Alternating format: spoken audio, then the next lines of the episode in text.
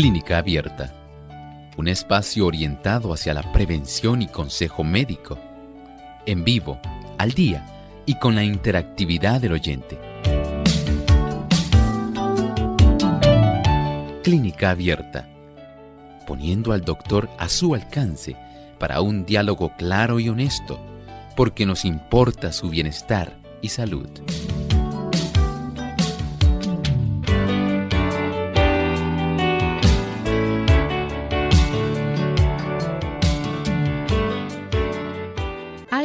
Nuevos estudios que nos advierten de los peligros que tiene el exceso de ejercicio.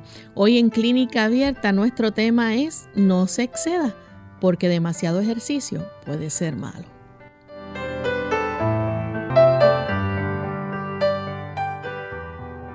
Un saludo muy especial a nuestros amigos oyentes. Nos sentimos muy contentos nuevamente de tener esta oportunidad para llegar hasta ustedes en este espacio de salud de clínica abierta.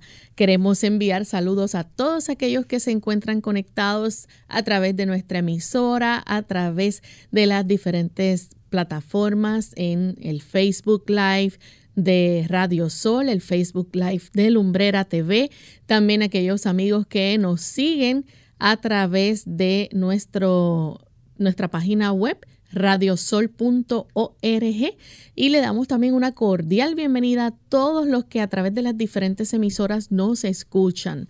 Hoy enviamos nuestro saludo especial hacia el lindo país de Uruguay. Allá nos sintonizan a través de Radio La Voz de la Esperanza 97.5 FM y en el norte 102.3 Tacuarembo, Uruguay. Así que para todos ustedes un gran abrazo desde San Juan, Puerto Rico.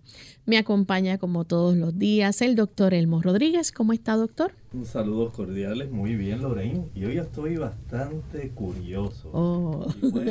Eso me suena a alguna pregunta. Sí, no, es que tenemos en realidad el desafío de clínica abierta. Hoy es un día de desafío, es un reto saludable que queremos dar a nuestros amigos y queremos que ellos participen. ¿Cuál será la pregunta hoy, Lorena? Pues sí, vamos a lanzar un desafío y la pregunta es, ¿el músculo pesa más que la grasa? Bien sencillo, ¿cierto o falso? Usted nos va a llamar al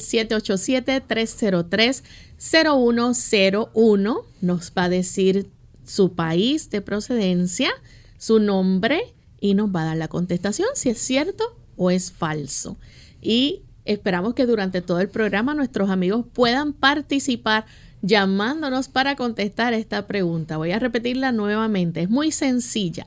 La pregunta es, ¿el músculo pesa más que la grasa? ¿Cierto o falso? Llámenos al 787-303-0101, nos dice su nombre, su país de procedencia y nos dice si es cierto o falso la pregunta. Así que esperamos su llamadita durante el transcurso del programa, pero queremos compartirles el pensamiento saludable. Así como nuestro cuerpo debe estar saludable, también nuestra mente debe estar sana. Así que vamos a escuchar. Además de cuidar tu salud física, cuidamos tu salud mental. Este es el pensamiento saludable en clínica abierta.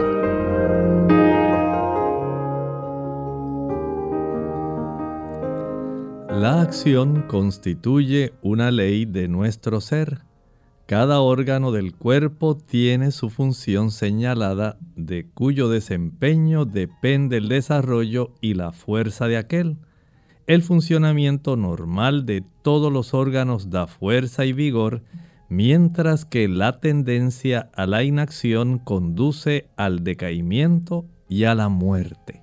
Cuando usted inmoviliza un brazo, usted sabe que en el transcurso de un mes, dos meses, va a tener esa extremidad mucho más delgada que el brazo que está en función.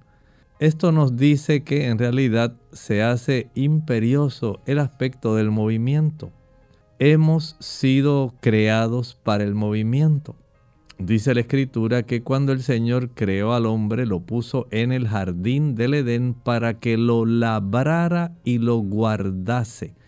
Iba a haber actividad física, una actividad física real. Muchas personas piensan que como estaban en el Edén, solamente se la pasaban paseando, sentados a la sombra de los árboles, comiendo todo lo que ellos quisieran, nada más lejos de la realidad el Señor asignó el trabajo como parte del quehacer del ser humano aún antes de que el hombre desobedeciera, antes de que entrara el pecado en el mundo. Ya era el trabajo parte de la rutina diaria del hombre.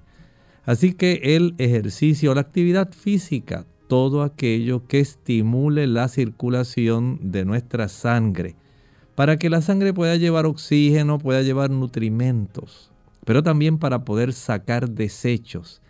Es importante que nosotros comprendamos que hacer actividad física cada día es una imperiosa necesidad. ¿Realizó ya usted hoy su actividad física? Si no, todavía tiene tiempo para que la pueda realizar. Bien, y estamos listos para comenzar con nuestro tema, pero queremos recordarles el desafío que tenemos en esta mañana. La pregunta es, ¿el músculo pesa más que la grasa? ¿Cierto o falso? Esperamos su llamada para que nos diga, ¿verdad? La contestación a esta pregunta y que también pueda mencionarnos su nombre y el país de procedencia. Vamos a comenzar entonces con nuestro tema para el día de hoy. Vamos a estar hablando acerca del ejercicio, pero el ejercicio, digamos, en exceso, ¿no? Cuando este puede ser, eh, sabemos que las cosas en exceso, pues, son malas también, aunque sean algo bueno para nosotros, pero cuando lo hacemos eh, exageradamente, puede traer también sus repercusiones. Es así, ¿quién que haya practicado ejercicio, Lorraine, no ha sentido dolor después de haber hecho ejercicio? Todos. ¿Verdad que sí? Cuando uno se dispone, digamos, a practicar algún ejercicio donde se requiere un esfuerzo, especialmente cuando se involucran grupos musculares que normalmente uno no, no estamos utilizando, ¿verdad? Y las personas, por ejemplo, mire, algo tan sencillo como usted decir, ahora voy a hacer algunas sentadillas. Voy a hacer, aun cuando usted haya transcurrido un tiempo donde no las, no las haya hecho, digamos, voy a hacer 10 sentadillas. Ya usted sabe que al día siguiente, ¿qué va a ocurrir? Oh, le va a doler todas las pantorrillas, las rodillas y los muslos. ¿Verdad que sí? Especialmente los muslos. Y esto es un indicio de que las personas dicen, oh, algunos dicen, es el ácido viejúrico. No, no es el ácido viejúrico en realidad. Es que ha habido un acúmulo de algunas sustancias que interesantemente hay una universidad en el estado de Utah que ha compuesto un tipo de investigación donde ellos están indagando en relación a qué es lo que facilita que el músculo pueda comenzar a sentir ese dolor que las personas sienten, porque definitivamente esto tiene que ver con las terminaciones nerviosas, además del músculo, porque el músculo hace su función. Claro. Pero la que recoge la sensibilidad, esa sensación de dolor, no es necesariamente el músculo son nuestras terminaciones nerviosas. ¿Qué ha ocurrido allá adentro? Bueno, cuando se ejercita un organismo, digamos que usted hizo las sentadillas y ya sabe que al otro día hay algunos que andan casi tiesos, ay, que casi no pueden... Ah, casi no se pueden sentar. Ay, casi no se pueden sentar. Cuando se van a levantar tienen que apoyarse de la mesa tratando de, ay, no, no, no, es que estoy adolorido. Ayer hice algo que hacía años que yo no hacía hice 10 sentadillas. Y tal vez otro se asombre y diga, uy, pero 10 sentadillas, eso lo hace cualquiera, eso no, no es para tanto. Bueno, en realidad es para mucho en algunas personas que en realidad no están practicando el ejercicio de una manera regular. De esta forma, cuando usted comienza a facilitar que haya una contracción y un estiramiento de esa masa muscular, especialmente de la zona de los muslos, ya sabe que al día siguiente va a tener bastante dolor. Y es que en el proceso de la contracción, a consecuencia del efecto repetitivo, del mecanismo de la repetición, va a comenzar ese acortamiento y alargamiento, acortamiento y alargamiento de ese músculo que estaba dormido solamente hacía ciertas funciones. Usted camina, pero como no le exige más, cuando usted hace una sentadilla, tiene que vencer el peso de elevar su cuerpo en contra de la gravedad. Usted baja muy fácil, pero para poder levantarse de una posición de estar, digamos, en cuclillas, la persona tiene que hacer una fuerza en contra de la gravedad y ahí es donde entran los muslos, los glúteos. Y ahora la persona al día siguiente va a sentir una molestia. Dice, ay, estoy adolorido, ¿qué me pasa? Y otro dice, ay, es que te estás poniendo viejo. No, no es eso. Se está acumulando ácido láctico. Hay algunos tipos de moléculas ácidas que también van a acumularse y también hay unas moléculas que son de trifosfato de adenosina, ATP. En esta investigación en Utah, los investigadores decidieron hacer algo. Dijeron, bueno, vamos a ver qué es lo que está ocurriendo. ¿Por qué es que duele tanto el músculo después de hacer un proceso de entrenamiento y de ejercicio? Y ellos dijeron, bueno, vamos a extraer estas sustancias que se han generado y vamos a inyectarla en unos ratoncitos. Pero ellos procedieron a inyectarla aisladamente.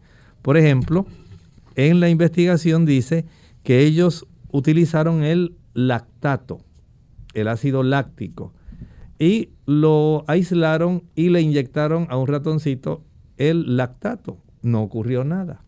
Eh, utilizaron algunos ácidos que se forman a raíz del proceso de contracción, se lo inyectaron a los ratoncitos, no ocurrió nada.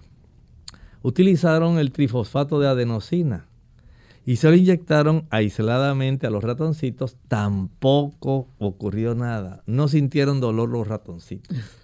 Pero procedieron a hacer algo curioso. Dijeron, bueno, ¿y qué tal si ahora hacemos un extracto que contenga, por un lado, vamos a mezclar el lactato, vamos a añadirle los ácidos eh, orgánicos que se han formado y vamos a añadir también la molécula de trifosfato de adenosina. ¿Y qué ocurrió?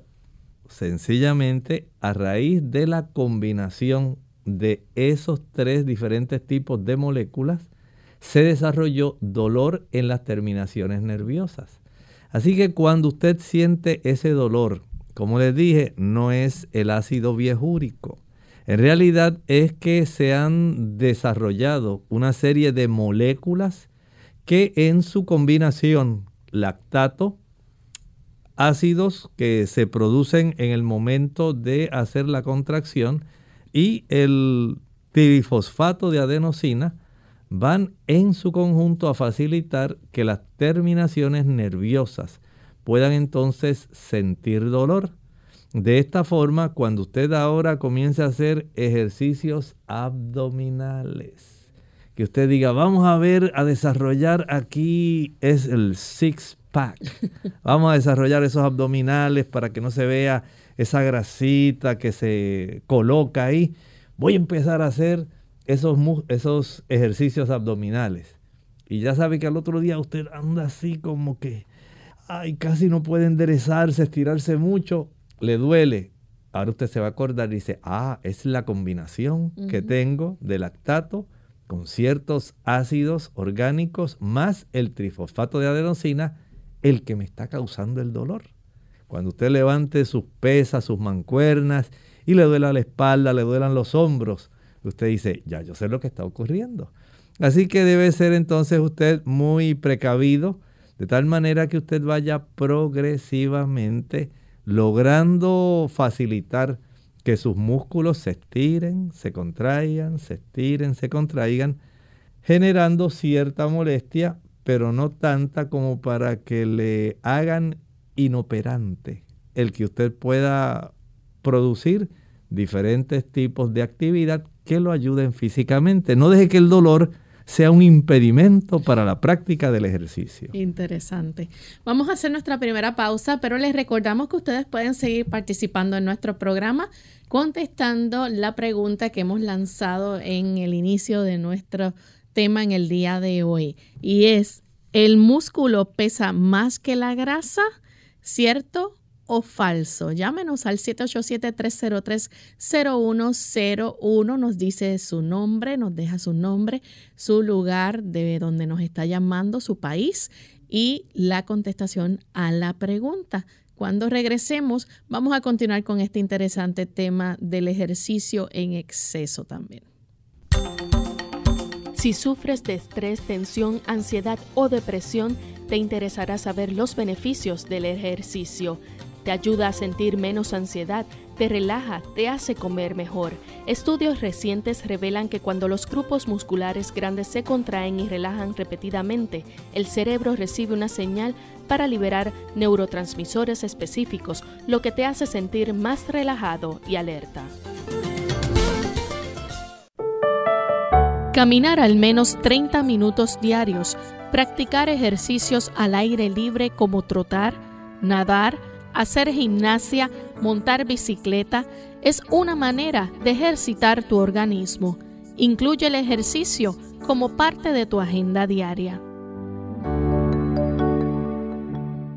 Caminar a diario puede ayudarle a perder peso y a mejorar su capacidad cardiovascular. Ah, no me diga que no tiene tiempo para hacer deporte. Hmm, deje ya de buscar excusas para ponerse en forma. La respuesta la tiene a sus pies. Claro, literalmente. Andar es un ejercicio sano, sencillo, al alcance de todos y que le puede ayudar a liberarse de los kilos de más. ¿Y sabe qué? El único requisito para caminar es calzar un buen par de zapatos y usar siempre calcetines para evitar rosaduras o ampollas. Para obtener los beneficios cardiovasculares que proporciona caminar, no basta con ir de shopping o deambular tranquilamente es importante que ande a un ritmo alto y constante durante 20 minutos, como mínimo. Se considera que el ritmo de una persona sana debe ser de unos 5 km por hora, lo que equivale a unos 12 minutos por kilómetro. Y para quemar grasa es imprescindible realizar esos 20 minutos seguidos. No sirve si se da dos paseos de 10 minutos cada uno. No. No, no, no. El organismo no empieza a fundir las reservas de grasa hasta pasado ese tiempo. Ah. Camine a diario porque mejorará su capacidad cardiovascular, tonificará los músculos y estimulará el metabolismo basal, lo que le ayudará a perder peso casi sin darse cuenta. Mm, y recuerde que la práctica de ejercicio moderado y regular es más eficaz para perder kilos que el deporte intensivo, pero ocasional, como un juego de fútbol. Sabe, si nunca ha hecho ejercicio y está totalmente fuera de forma, pues comience dando un paseo vigoroso tres veces por semana. A medida que se encuentre mejor, aumente la frecuencia hasta hacer una buena caminata diaria. Vaya aumentando el ritmo gradualmente, así como la duración del ejercicio. Caminar no solo adelgaza. No, no, está demostrado que su práctica regular reduce el riesgo de enfermedades cardiovasculares, la osteoporosis y la diabetes. ¡Wow! Unidos, unidos, unidos hacia el cielo, siempre unidos.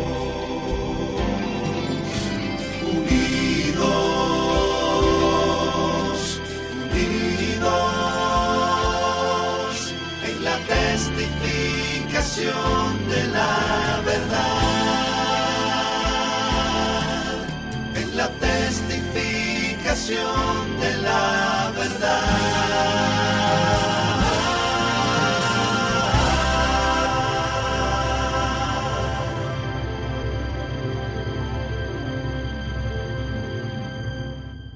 Dolor de rodillas. Hola, les habla Gaby Sabalua Godard en la edición de hoy de Segunda Juventud en la Radio, auspiciada por AARP. Subir y bajar escaleras es uno de los ejercicios aeróbicos más completos que existen. Es tan eficaz que incluso en diversos gimnasios encontramos aparatos que imitan su movimiento. Hacer este tipo de deporte es ideal para mantener la forma. El inconveniente surge cuando las rodillas sufren de alguna lesión, que se agrava con los movimientos. En estos casos el dolor de las rodillas pueden tener varios orígenes, por lo que un rápido diagnóstico permitirá establecer el tratamiento más adecuado. Sin embargo, aunque no es aconsejable tratar las afecciones de esta articulación de forma general, hay algunas medidas que pueden ser beneficiosas. Antes de empezar a ejercitarte, conviene calentar bien los músculos y las articulaciones.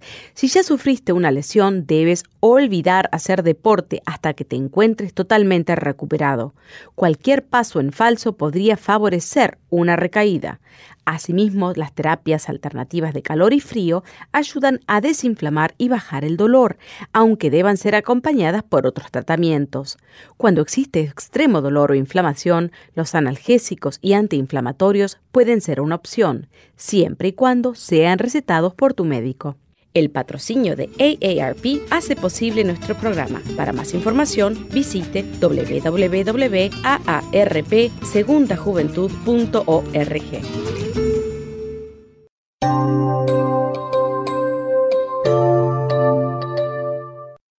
Y ya estamos de vuelta en Clínica Abierta, amigos. Hoy estamos con un tema interesante. Estamos hablando acerca, ¿verdad?, del ejercicio, pero ese ejercicio que, que es en exceso, ¿no?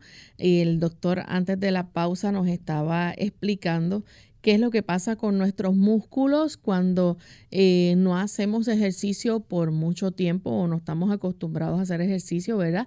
Y sentimos ese dolor, ¿verdad? Sin embargo, algo interesante, doctor, es que también eh, me pregunto, ¿esto pasa lo mismo con los atletas? Así es, miren, se han hecho estudios donde se ha podido encontrar que en algunos tipos de deportes, especialmente aquellos deportes donde se puede hacer una comparación, ustedes saben que hay deportes que son más de ciertos niveles económicos que de niveles económicos bajos. Eh, tome por ejemplo el tenis. Ahí usted tiene un deporte que es más elitista. Y tome también otros deportes que también, como el golf y otros más que se han podido observar, que tienen este tipo de actividad que resulta ser más exclusiva de personas que tienen una mayor afluencia económica. Pues en la Universidad de Loyola en Illinois, en los Estados Unidos, se ha podido encontrar mediante investigación que aquellos deportistas cuya familia es una familia más acomodada, tienden a especializarse en algún tipo de deporte. Pero no es solamente que se especializan, a veces se subespecializan. Es decir, que ellos logran entonces enfocarse en algún tipo de deporte en particular, pero en un área específica. Usted sabe que cuando usted, por ejemplo, practica un, digamos, el deporte del fútbol, hay personas que solamente van a ser delanteros, delanteros nada más, y ellos van a tratar de desarrollar todas las habilidades que hace un delantero. Otro nada más quiere ser portero, portero, y no quiere lograr desarrollar otras habilidades eh, para jugar otra posición.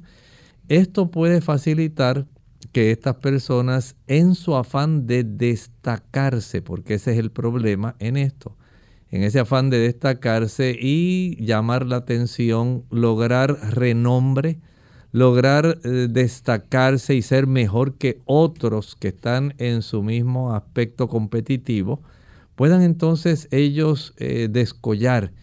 Y en ese aspecto, este tipo de sobreesfuerzo, por motivos de sobreentrenamiento. Está facilitando que este tipo de deportistas puedan desarrollar una mayor cantidad de lesiones que sus mismos eh, contrapartes, pero que tienen un ingreso mucho más bajo que aquellos que, por ejemplo, quieren lograr eh, desarrollar más una parte de su cuerpo, hacen un entrenamiento mucho más fuerte, más frecuente, más riguroso, pensando que su cuerpo va a resistir todo el tipo de actividad al cual ellos le están sometiendo, en su afán de ellos poder sobresalir. En realidad, aunque tienen una mayor oportunidad por el aspecto económico de tener tal vez un mejor entrenador y de tener oportunidad de acceder a una cantidad de maquinaria que no tienen muchas otras personas de un menor ingreso, pues ese tipo de disponibilidad de estos factores puede en cierta forma lograr que haya un pensamiento en que ahora yo voy a repetir más frecuentemente este tipo de actividad física para desarrollar más, por ejemplo, mis pantorrillas, para desarrollar más mis cuadríceps en los muslos. Y esto puede llevar entonces a lesiones mucho más severas y estadísticamente se ha encontrado, Lorraine, que en este grupo de personas, eh, de jóvenes generalmente, que proceden de familias adineradas, tienden a desarrollarse más, lesiones. que en aquellas familias que no tienen la oportunidad de tener eh, tantos instructores y especialmente maquinaria para poder ellos estar repitiendo cierto tipo de actividad que le pueda hacer destacar por encima de otros, eh, digamos, deportistas que juegan una posición similar. Así que en ese aspecto hay que ser cuidadoso porque a veces tener la oportunidad de que haya un entrenamiento mucho más riguroso, más frecuente, puede dar oportunidad a más lesiones y las lesiones en muchos casos hacen que estos competidores tengan lamentablemente que salir de la competencia porque ese sobreentrenamiento, sobreesfuerzo, lo que hizo fue lesionarlos y ahí se tronchó una carrera que pudiera haber sido mucho más activa y útil si se hubieran llevado las cosas de una forma más controlada. Y de hecho muchos de estos estudiantes a veces se presionan por el, el hecho de obtener esa ayuda financiera o ayuda económica para continuar sus estudios universitarios. A veces ocurre así porque se dan ciertas becas para entrar, digamos, en la universidad eh, a estudiar, digamos, contabilidad pero voy a hacerlo entrando por el área de jugar, por ejemplo, béisbol o básquetbol. Y ellos pues para poder destacarse y que los puedan eh, aceptar teniendo este tipo de beca, entonces pueden lograr tratar de sobreesforzarse y de esta manera entrar en el seleccionado de la universidad y mantener la beca que eventualmente pagará sus estudios. Doctor, y es interesante porque muchas de estas lesiones relacionadas ¿verdad? con el ejercicio se pueden evitar. Exactamente, sencillamente hay que entender que el ejercicio es una actividad que es necesaria, aunque sabemos que muchas personas ya utilizan el ejercicio como su profesión, profesionalizan en algún tipo de ejercicio. Está ocurriendo, por ejemplo, en los gimnastas, ocurre también en el tenis, en el básquetbol, en el béisbol, en el fútbol.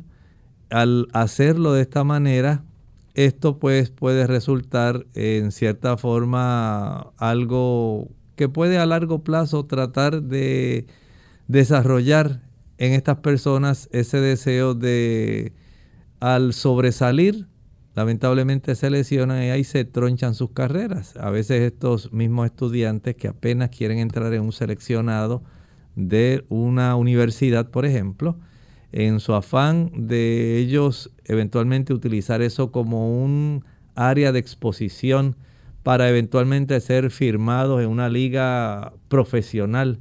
Entonces tratan de destacarse tanto que se lesionan mientras se están entrenando y ahí entonces ya troncharon su carrera ni obtienen la beca y después no pueden entrar en el aspecto profesional.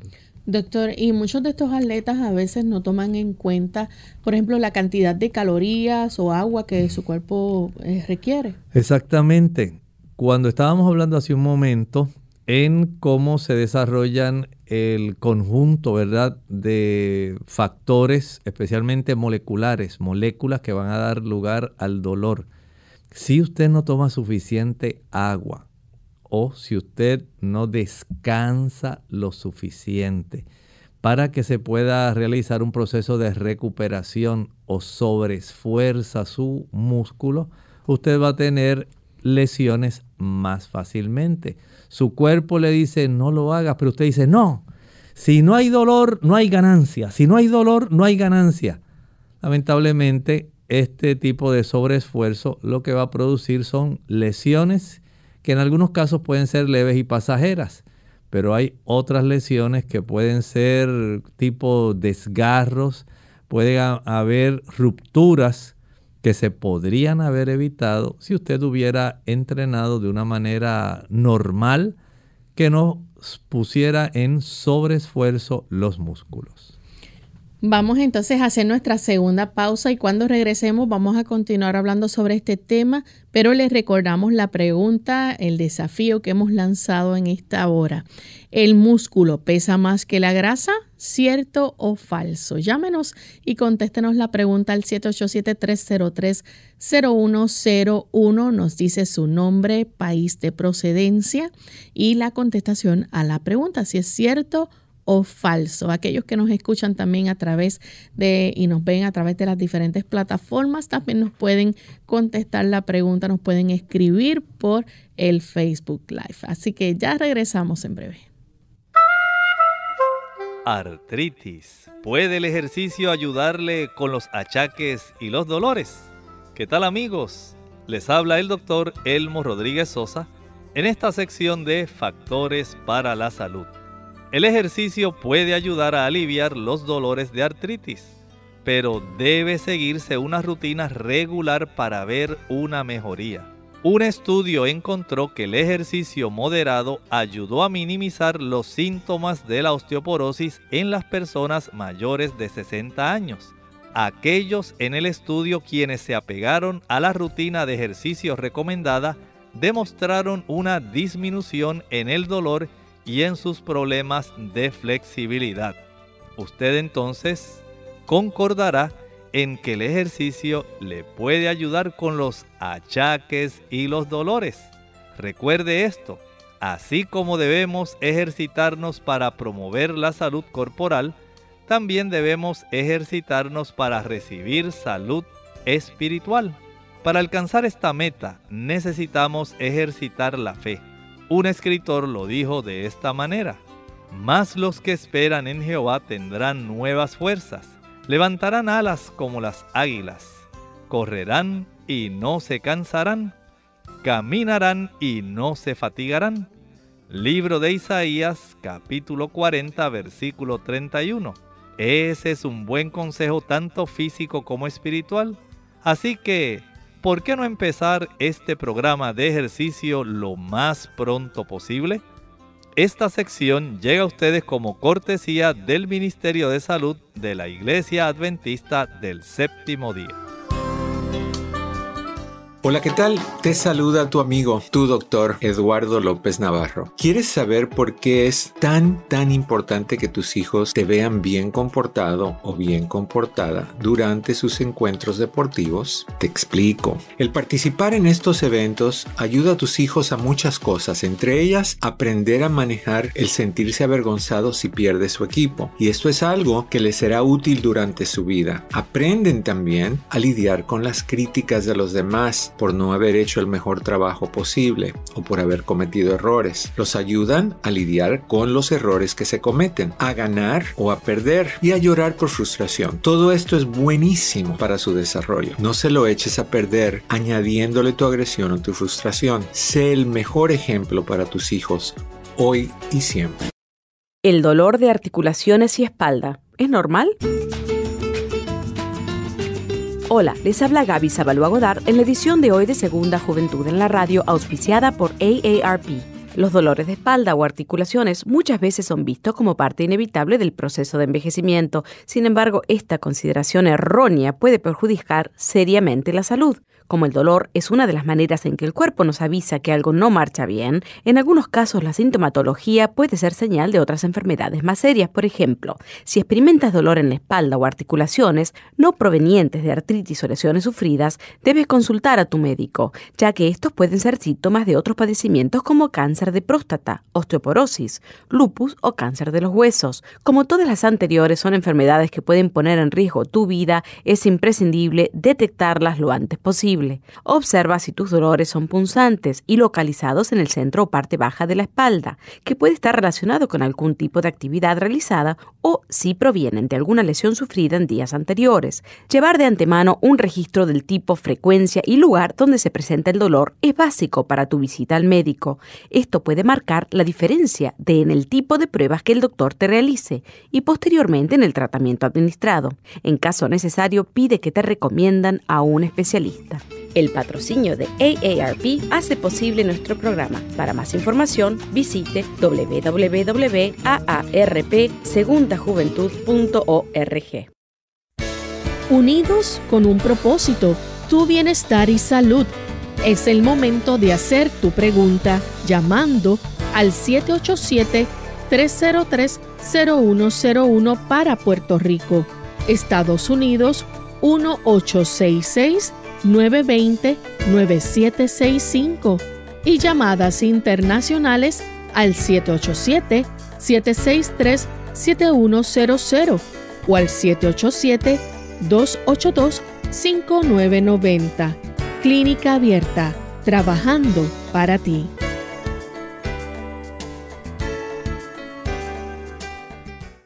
Clínica Abierta. Ya estamos de vuelta en Clínica Abierta, amigos, y hoy estamos lanzando un desafío muy interesante. Si usted es de aquellas personas que les gusta mirarse en el espejo y a lo mejor ve que tiene un poquito más de grasa. De volumen, de, de volumen, ¿verdad? ¿Piensa usted que eso pesa más que el músculo, es el desafío que hemos lanzado, ¿verdad? En esta ocasión, si el músculo pesa más que la grasa, ¿cierto o falso? Y doctor, ya tenemos algunas personas contestándonos a través de el Facebook, por ejemplo, eh, la amiga Laura nos dice que ella entiende que el músculo pesa mucho más que la grasa. Bueno, ya tenemos una, así que esa va en dirección al músculo. ¿Qué más tenemos? También una familia por aquí que nos escribe y felicita por el programa. Ella nos escribe desde Guatemala, esta familia, y nos dicen que a su criterio la grasa acumulada pesa más que los músculos. Bueno, ahí tenemos una y una. Muy bien. Otra persona nos contesta y nos escribe desde El Salvador y dice que el músculo pesa más que la grasa. Muy bien, allá tenemos dos a uno, dos a favor del músculo, una a favor de la grasa. Otra también a favor del músculo que pesa más que la grasa, nos escriben desde la República Dominicana. Ah, tenemos tres a uno, tres a uno. Así que vemos cuántas personas, ¿verdad?, han ido eh, contestando nuestra pregunta. ¿Y qué será, Loren? Cuando esa persona se mira al espejo y dice, bueno, yo estoy así voluminoso, me veo grande, pero eso es porque yo soy puro músculo, dicen uno. Otros dirán, no, no, yo, yo creo que estoy voluminoso, pero es por la pura grasa. El peso mío, dicen algunos, es, es que es músculo puro. Otros dicen, no, no, el peso mío es que yo creo que es grasa, dicen otros. Bueno, lo que pasa también es que la balanza no miente. ¿Verdad que sí? Tiene un peso. Pero, ¿qué pesará más? ¿El músculo o la, grasa. llámenos, llámenos y díganos su parecer.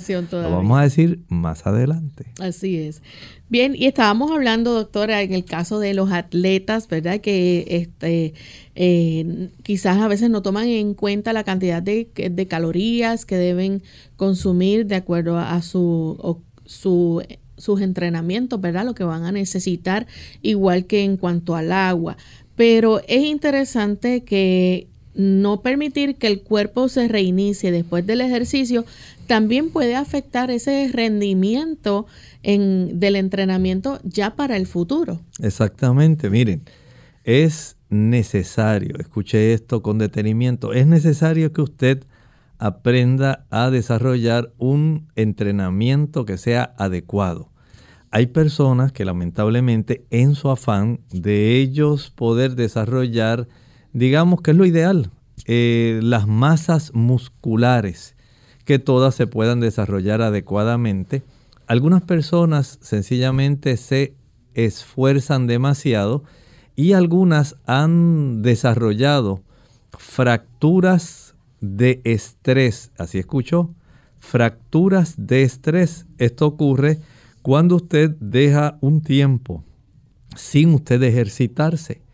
Y ese tipo de ausencia de poder hacer de una manera más cadenciosa, de una manera más regular, de una manera mucho más sabia el entrenamiento, digamos que usted solamente va al gimnasio a entrenar una vez a la semana, una vez cada 10 días, una vez cuando puedo, dice la gente.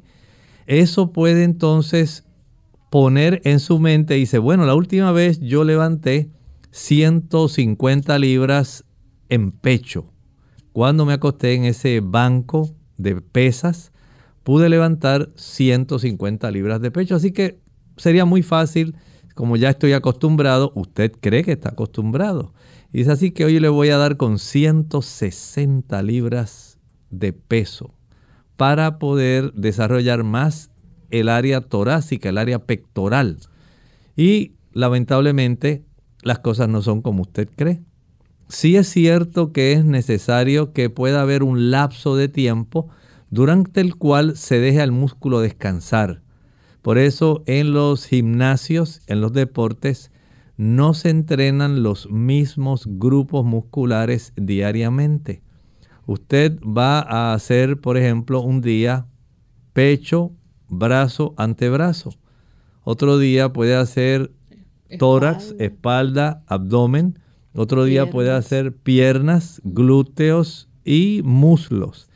Y de esta manera usted está dando un lapso de recuperación de 36 a 48 horas.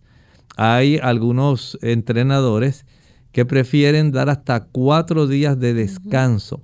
Recuerde que cuando usted va incrementando paulatinamente el esfuerzo muscular, se desarrolla mejor que cuando usted quiere hacerlo todo de una sola vez. Si usted piensa que porque hoy usted desarrolló brazos y pudo hacer hoy 15 lagartijas, pues no crea que ya mañana usted va a hacer 20 y pasado mañana va a ser 25 y ahí va a estar sudando y tratando de levantar todo lo más que pueda y ahí se tensa y hace tantas cosas. Lo mismo ocurre con el levantamiento de pesas. No debemos forzar nuestro cuerpo más allá porque si no le damos ese periodo de recuperación, ese lapso de tiempo durante el cual lo que estábamos hablando hace un rato, el lactato, algunos ácidos que se desarrollan en el proceso de la contracción muscular y el ATP, ellos van a decirnos no, no puedes hacer esto de esta manera en 24 horas, esa recuperación, especialmente si deseas desarrollar masa muscular. Esto va a conllevar el que haya un descanso, un tiempo para que, recuerden esto, nuestros músculos necesitan entonces adaptarse a una mayor longitud y contractura. Longitud y contractura cuando se relaja y se contrae. Se relaja y se contrae. Eso estimula a que haya un mejor desarrollo de las fibras de actina y miocina, que son en realidad donde ocurre el aspecto del acortamiento y el alargamiento muscular. Y esas fibras son una maravilla en realidad ellas van a hacer su función, pero ellas necesitan un tiempo para reponer la cantidad de sustancias que se requirieron para poder hacer ese tipo de trabajo. Lo que usted cataloga como ejercicio, ese esfuerzo, en realidad es trabajo desde el punto de vista puramente físico. Y ese trabajo va a requerir que haya, por un lado, una buena cantidad de pequeños vasitos arteriales que transporten las sustancias que contienen, por ejemplo, la proteína. La proteína, esencialmente, usted ha visto esos deportistas que utilizan batidas o batidos de creatinina. Son sustancias que ayudan, pero si usted le provee a su músculo suficientes aminoácidos, esto le va a ayudar para tener una diversidad de estos aminoácidos que van a ayudar en ese proceso de la contracción. Si, como decía Lorraine hace un momento, le damos suficiente eh, líquido, en ese líquido vamos a tener la oportunidad de que se pueda transportar en la sangre más fácilmente la sustancia. Si usted le da ácidos grasos, que va a proveer una buena cantidad de calorías. Pero por otro lado, si tiene un buen sistema de vasos venosos que puedan sacar, por ejemplo, el lactato, que puedan sacar esos ácidos que se han desarrollado en el proceso de la contracción y que ahora le están dando a usted dolor. Eso es importante, eso va a hacer que vaya creciendo poco a poco su músculo, sin que usted sufra lesiones, pero tiene que dar el lapso de tiempo para que la recuperación de ese músculo se desarrolle y usted no vaya a sufrir lesiones y el músculo pueda estar dispuesto a seguir ganando masa muscular. Doctor, y algo bien importante también que nuestros amigos deben saber es que en el caso, por ejemplo, de los deportistas o eh, atletas, ¿verdad? Cuando eh, hacen algún tipo de sobreentrenamiento, eh, el cuerpo de ellos puede sufrir algún trastorno que tarde más tiempo en recuperarse. Exacto. Lo primero que va a hacer es que se va a revelar. El cuerpo enseguida, ¡ay! Me duele demasiado, no te, te esforzaste demasiado. Y entonces a veces no es solamente el dolor, la inflamación. Y mientras más tiempo dure ese dolor y ese músculo está más inflamado, Usted probablemente está con la teoría de que si no hay dolor, no hay ganancia. Pues no crea eso. En realidad usted puede lesionarse y ese no es el objetivo cuando usted practica ejercicio.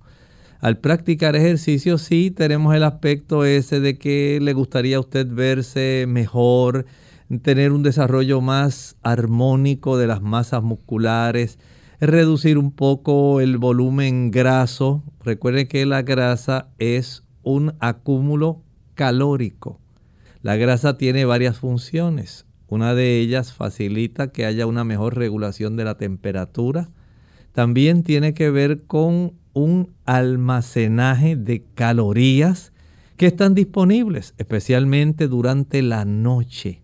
Cuando usted está descansando, cuando el músculo se está relajando, entonces el cuerpo utiliza algunas sustancias que están contenidas en los triglicéridos, que son los que se acumulan en forma de grasa. Y durante la noche ahí está el cuerpo utilizando algunos de estos eh, abastos que están disponibles, porque usted no está usando glucosa durante la noche, está utilizando la glucosa básicamente durante el día. Y en ese aspecto, desde el punto de vista metabólico, tener la oportunidad de que usted tenga un entrenamiento que sea regular, que sea supervisado, que usted le dé un tiempo a su músculo para que pueda recuperar.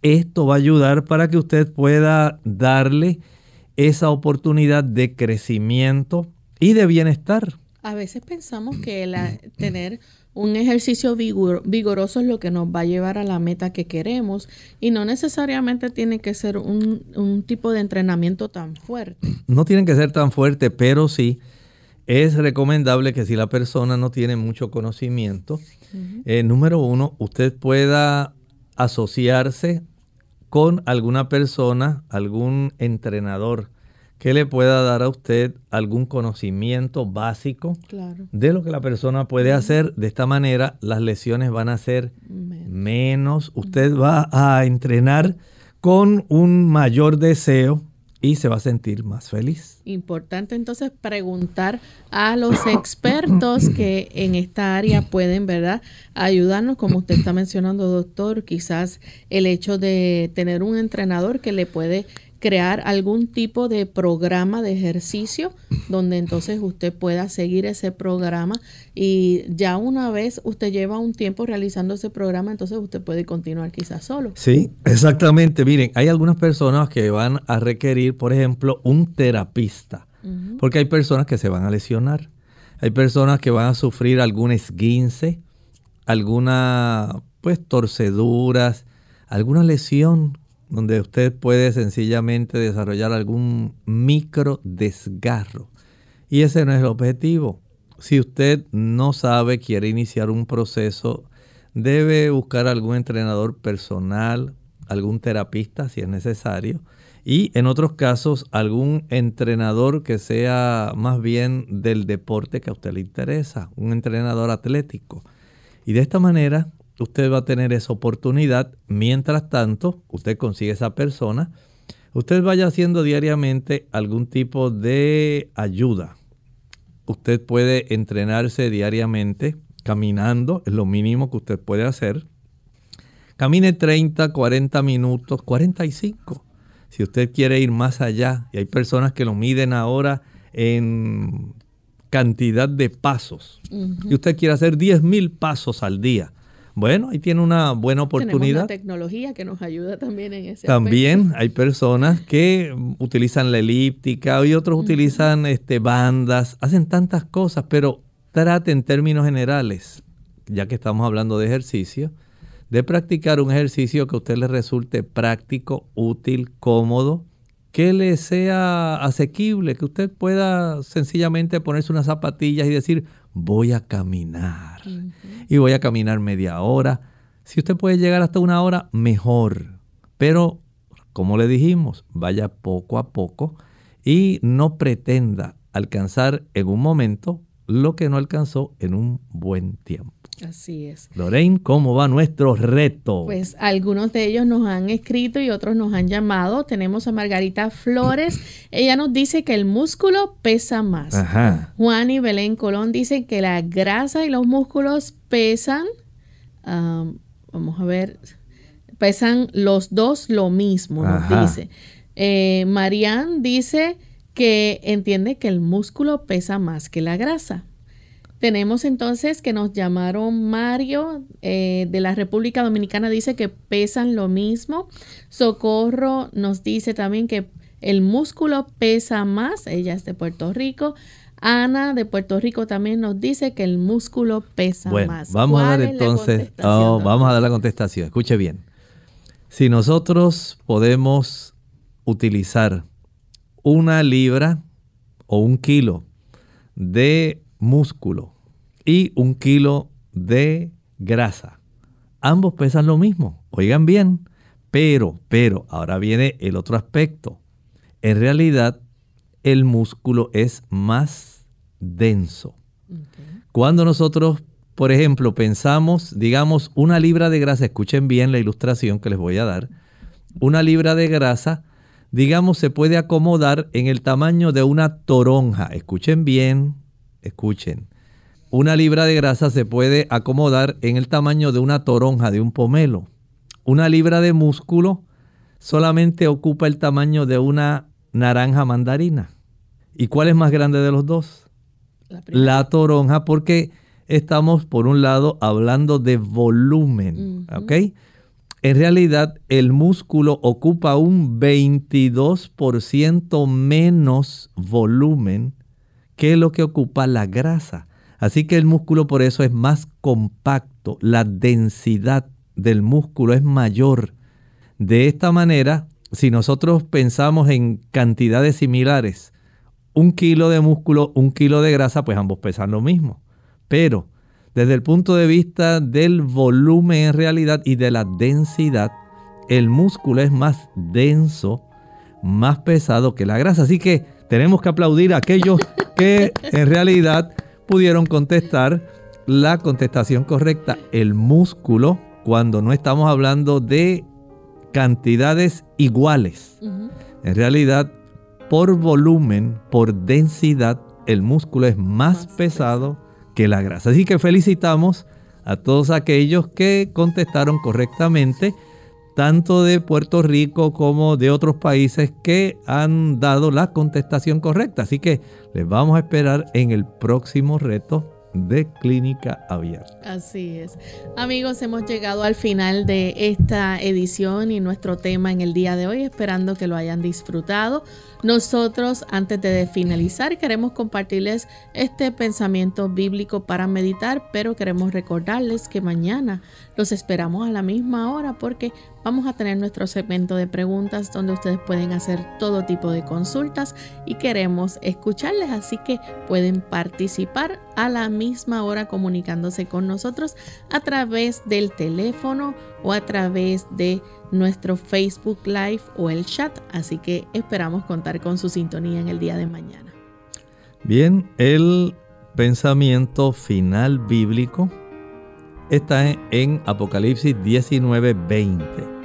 Y la bestia fue apresada y con ella el falso profeta, que había hecho delante de ella las señales con las cuales había engañado a los que recibieron la marca de la bestia y habían adorado su imagen estos dos fueron lanzados vivos dentro de un lago de fuego que arde con azufre. Hay en realidad una sentencia. El Señor no desea destruir a nadie, pero usted elige.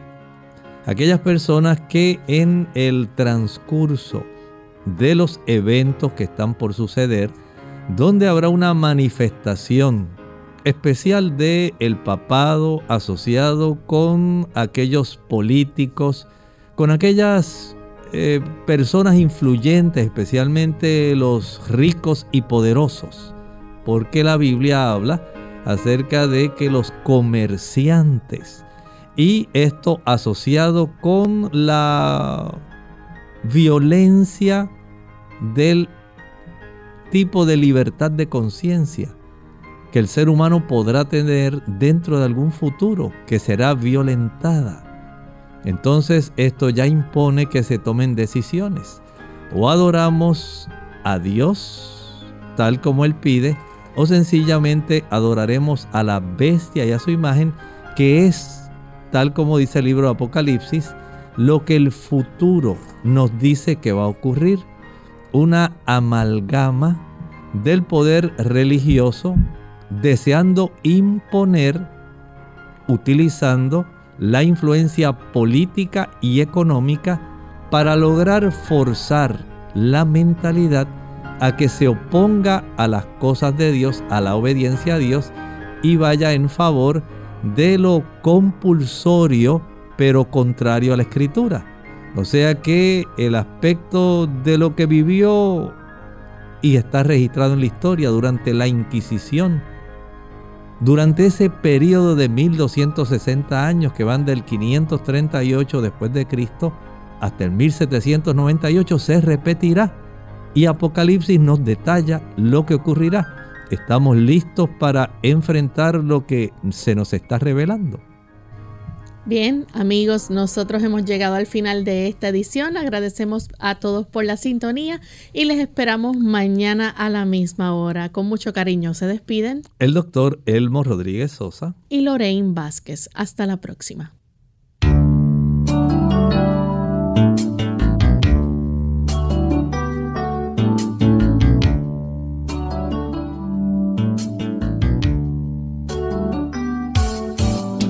Clínica Abierta. No es nuestra intención sustituir el diagnóstico médico. Antes de poner en práctica cualquier consejo brindado en este programa, usted debe consultar con su médico. Hasta la próxima.